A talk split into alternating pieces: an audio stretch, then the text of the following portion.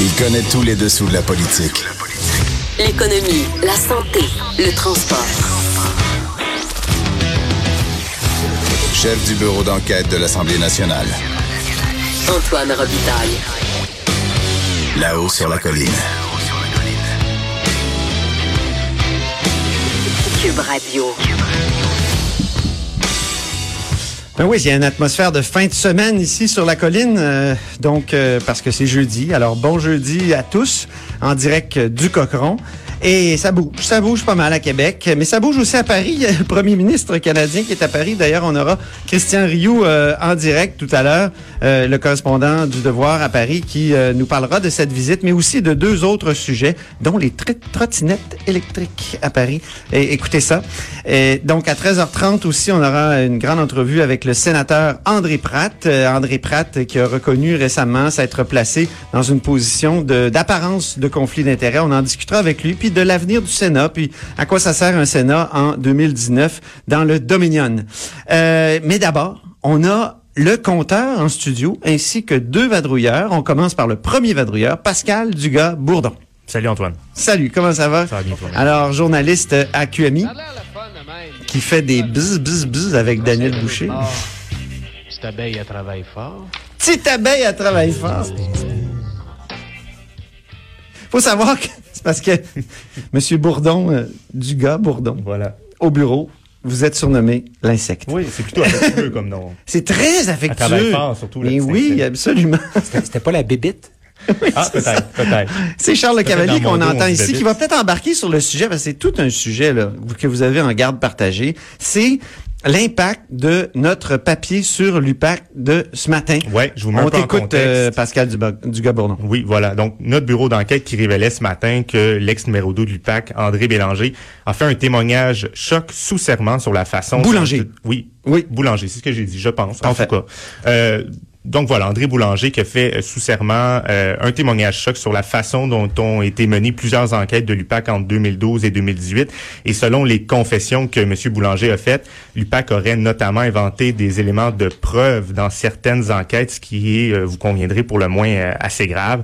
Donc, en réaction à cet article, le Parti libéral du Québec qui a demandé ce matin que l'ex-commissaire de l'unité permanente anticorruption, Robert, Robert Lafrenière, rende des comptes sur sa démission surprise du 1er octobre dernier, afin que, euh, c'est ce que, la- c'est ce que le, le Parti libéral a dit, que la lumière soit faite sur le fonctionnement interne du corps policier. Euh, c'est assez particulier quand on sait que plusieurs enquêtes de l'UPAC euh, viseraient d'anciens libéraux. On peut écouter un extrait où on entend la libérale Christine Saint-Pierre. Mais est-ce que M. Lefrenière doit s'expliquer? Il, il a pris la poudre d'escampette le jour d'élection. C'est quand même étonnant. Il Ouais. s'est jamais expliqué sur son départ. Ouais, Est-ce qu'on devrait rendre des comptes? Oui, tout à fait. À quel forum Puis doit-il de, rendre des de- comptes? euh, trouver le forum, c'est au gouvernement de trouver le forum. Nous ne sommes pas au gouvernement, mais il y a, il y a des forums euh, qui sont appropriés. Ça peut être une commission parlementaire, ça peut être une commission spéciale. Euh, écoutez, euh, Madame, Madame la ministre, lors des crédits, euh, nous dit, moi, puis elle l'avait dit avant, mais Québec, elle l'a réitéré, moi, je regarde en avant, je ne vais pas regarder en arrière. Un instant, là. Un instant, une minute, là. C'est pas de même qu'il faut que ça marche. C'est un bon point, ça, quand même. Je trouve que j'avais étonné moi-même. Oui, c'est ça que, que la ministre de la Sécurité publique di- dise comme ça. On regarde en avant. Euh, c'est parce qu'il s'est passé beaucoup de choses en arrière. Et c'est quand même surprenant de voir que c'est le Parti libéral maintenant qui dit Ben oui. qu'il faut convoquer M. Lafrenière quand il était au pouvoir. Et puis, euh, C'était Niette. Oui, Charles Le Cavalier. Oui, mais c'était une très bonne question. Question efficace. oui, mais. Oui, qui est allé chercher la nouvelle. Il faut quand même se souvenir. Moi, j'étais sur l'autobus libéral. euh, Du choc là, le jour de l'élection, Monsieur Lafrenière qui, qui, qui annonce son départ de l'UPAC, tu sais, contre toute attente. là, il restait, il, il devait finir de compléter son mandat. Est-ce que ça a un lien? Je- avec euh, ce que M. Boulanger a dit? Je sais pas, là, mais il serait temps qu'il s'explique. Il y avait l'habitude des coïncidences politiques. On se souvient d'un certain mars 2016 où il y a eu des arrestations le jour du budget. Donc, M. Lafrenière avait comme l'habitude de, de, de ce type de... Un bon timing. Bon, j'a- j'avais tout fait pour pas utiliser le mot anglais. Merci, Charles. Ça fait plaisir. Merci, le millénarial. Oui, Pascal. Oui, il y y, a QS qui a également euh, commenté notre bureau d'enquête. En fait, euh, M. Nadeau-Dubois a même eu de la misère à le commenter parce qu'il dit je trouve pas les mots pour commenter la situation de ce matin, ce que j'apprends. Je suis comme à, à bout de, de, de façon de l'expliquer. Euh, il croit que pour bien des Québécois, l'UPAC c'est devenu un champ de ruines. Il demande au gouvernement d'annoncer clairement ses intentions pour la suite des choses quant au rétablissement possible de la réputation du corps policier. On sait que QS propose de son côté de nommer un co-commissaire civil à la tête de l'UPAC et selon Monsieur Nadeau-Dubois, ben cette avenue-là, avec ce qu'on apprend ce matin, est plus que jamais pertinente. Euh, et, tout comme le Parti libéral, Monsieur Nadeau-Dubois, qui euh, aimerait ça entendre Monsieur Lafrenière euh, en commission sur ses années à, à l'UPAC. Il y a également la ministre de la Sécurité publique, Geneviève Guilbeault, qui, a- qui a commenté, mais Oui, un peu plus tard, hein, euh, en matinée. en euh, matinée, oui, c'est ça. Et, elle a été incapable de réitérer sa confiance envers l'UPAC. On lui a demandé tout simplement, avez-vous toujours confiance en l'UPAC? Et un simple oui aurait été facile, mais elle n'a pas été en mesure de le prononcer. Ce qu'elle a dit, par contre, c'est qu'elle croit que l'UPAC a toujours euh, sa raison d'être. Donc, on a toujours besoin d'un corps policier spécialisé en euh, enquête contre la corruption. Et elle n'exclut pas de demander à M. Lafrenière de venir s'expliquer, comme l'ont demandé les oppositions, mais elle ne le fera pas avant que l'enquête du Bureau des enquêtes indépendantes sur l'UPAC soit complétée, justement pour qu'on nuise pas à l'enquête. Alors, si on devait entendre M. Lafrenière, ce ne sera pas dans la prochaine semaine et probablement pas dans la prochaine année. Toi, Antoine, as-tu déjà vu ça, une ministre de la Sécurité publique qui ne veut pas dire qu'elle a confiance envers la police? Ben, je suis, je suis content de, cette franchise-là. Parce que, justement, l'automatisme aurait été de dire, bien sûr, on réitère notre confiance. Mais c'est vrai que ce matin, là, au Parlement, ce que je sentais, moi, c'est que les gens disaient, ben, on élimine ça, l'UPAC, mais on repasse ça sur un autre nom, là, parce que ça n'a aucun bon sens. comme le Parti ça québécois sera va peut-être faire, finalement. on Oui, refonde l'UPAC. Oui, c'est ça. faut comme refonder la, la patente. Euh, il- avec euh, là, il va y avoir un, un- au moins un, un commissaire euh, qui va être nommé par l'Assemblée nationale, du moins avec l'appui des deux tiers de l'Assemblée nationale, avec le projet de loi 1. Alors là, c'est peut-être que c'est une occasion pour repenser. Puis, est-ce que ça prend aussi des enquêteurs en prêt de service? Qui, qui appartiennent fondamentalement à un autre corps policier. Est-ce que ça peut marcher vraiment? En tout cas, c'est tout ça semble être à, repenser. Et Gabriel Nadeau-Dubois a aussi parlé des clics policières. Ben oui. Et des, des, des, fa- des familles. Il faut, faut se souvenir que M. Lafrenière était patron de l'UPAC. Son gendre était patron de la SQ. Il a aussi dirigé le SPVM qui l'a redressé. Euh, donc, est-ce qu'il y a eu trop de pouvoir entre les mains de peu de personnes qui étaient proches de- l'une- je me souviens de Pascal Bérubé, donc qui était pas chef à, l'époque, qui était euh, critique en matière de sécurité publique, qui avait soulevé la question et, juste de soulever la question, tout le monde s'était indigné. Mais peut-être qu'il y avait là une bonne question. Hein? En tout cas, c'est euh, c'est toute une histoire. Puis juste pour résumer, c'est le bureau d'enquête qui a révélé qu'il y avait une enquête sur l'enquête qui était une enquête. Sur les fuites. sur les fuites. Donc, il y a eu C'est une, fuite. mise en abîme, comme on dit. Il y hein. a eu une fuite sur l'enquête de en l'enquête sur les fuites. C'est hallucinant.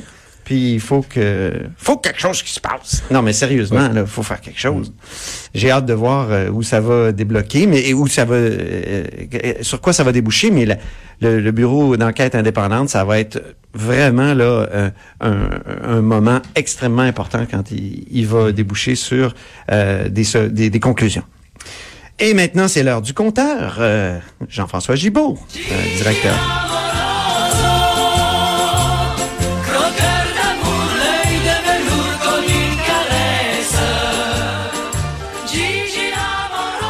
Eh oui, Jean-François Gibault, notre compteur est accessoirement directeur de la recherche à QMI.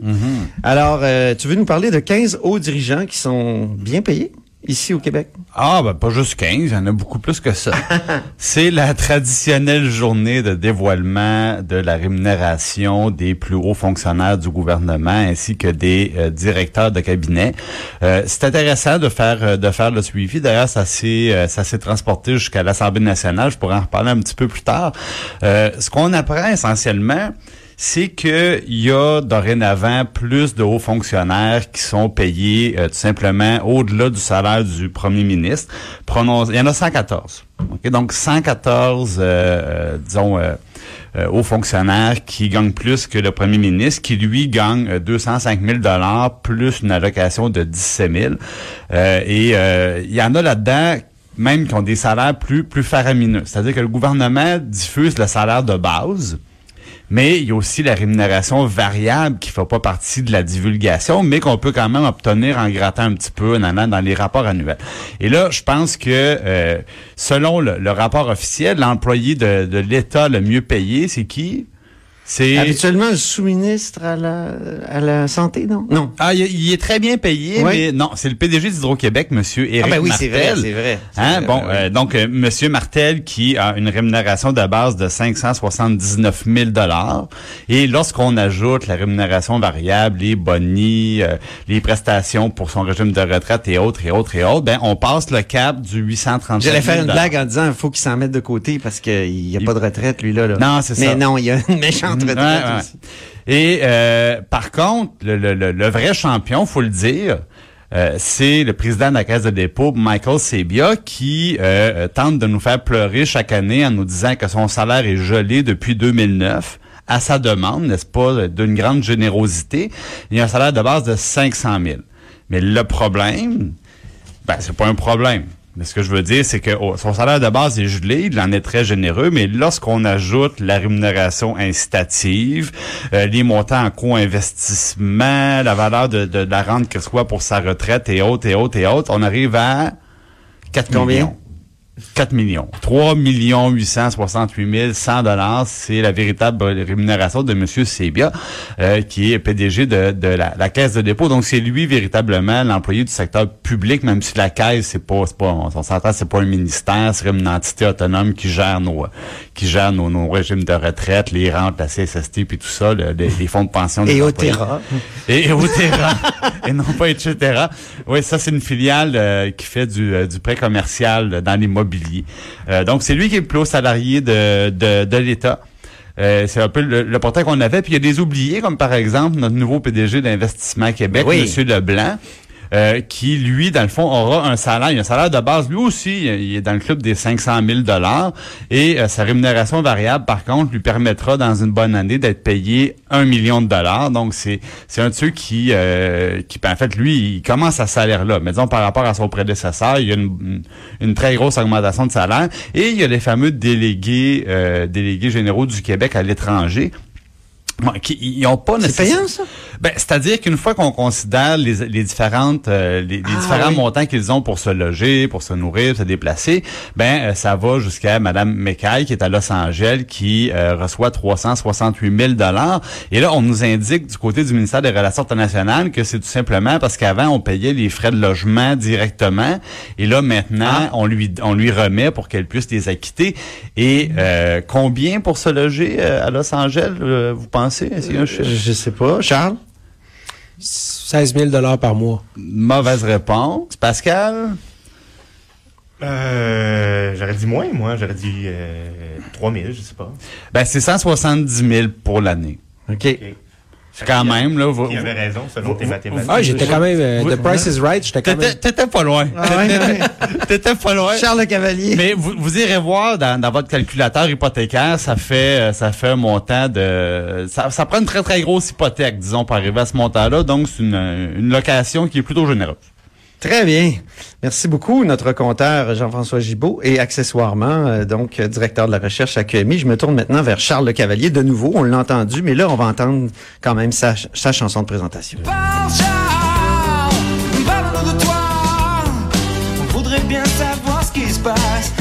Oui, on aimerait bien savoir ce qui se passe au fond vert, Charles Le Cavalier. C'est un sujet que tu connais bien, que tu suis depuis euh, des années. Et là, il semble qu'il y a une querelle incroyable qui empêche encore une fois ce fond-là de fonctionner comme du monde. On ne sait pas ce qui se passe parce que le vérificateur général nous a annoncé aujourd'hui qu'il reportait son audit. Et pourquoi reporte-t-il son audit? Il avait annoncé un audit là-dessus. C'est-à-dire que les, les parlementaires l'ont demandé, là, la commission d'administration publique avait demandé au vérificateur général de faire un audit sur la réforme du fonds vert. Et là, le vérificateur général s'est rendu compte que la chicane est prise entre le conseil de gestion du fonds vert, le ministère de l'Environnement, une querelle interne, Et donc, ils disent, ben, écoutez, attendez-vous, là, puis on va revenir dans, dans un an là, pour, euh, pour faire notre audit, parce que là, pour l'instant, il y a tellement de changements que ça vaut pas la peine de faire notre audit. Ah oui. Oui. Il y a tellement de changements où est-ce qu'il y a des, des, des chiqueteuses qui fonctionnent à plein? Ben là, je peux pas aller jusque-là, je sais pas, là, mais euh, c'est- pas, c'est pas Non, non, facile. c'est Je- c'est plein de préjugés, ma je question, vais- je sais, c'est volontaire. Je vais, euh, je vais te lire une citation de Monsieur Lanois, qui, qui est Paul La- Lanois, qui est euh, pardon commissaire euh, commissaire au développement durable, qui Oui. relève du vér- vérificateur général. Je ne peux que me désoler de cette situation. Le fonds vert pourrait être un outil de développement durable très puissant. Pour l'instant, on peut dire qu'il ne joue pas ce rôle. Oh! Puis là, le fond vert, euh, de- rappelle-nous comment c'est constitué, là. C'est constitué ben, une grosse partie de l'argent qui vient de la bourse du carbone.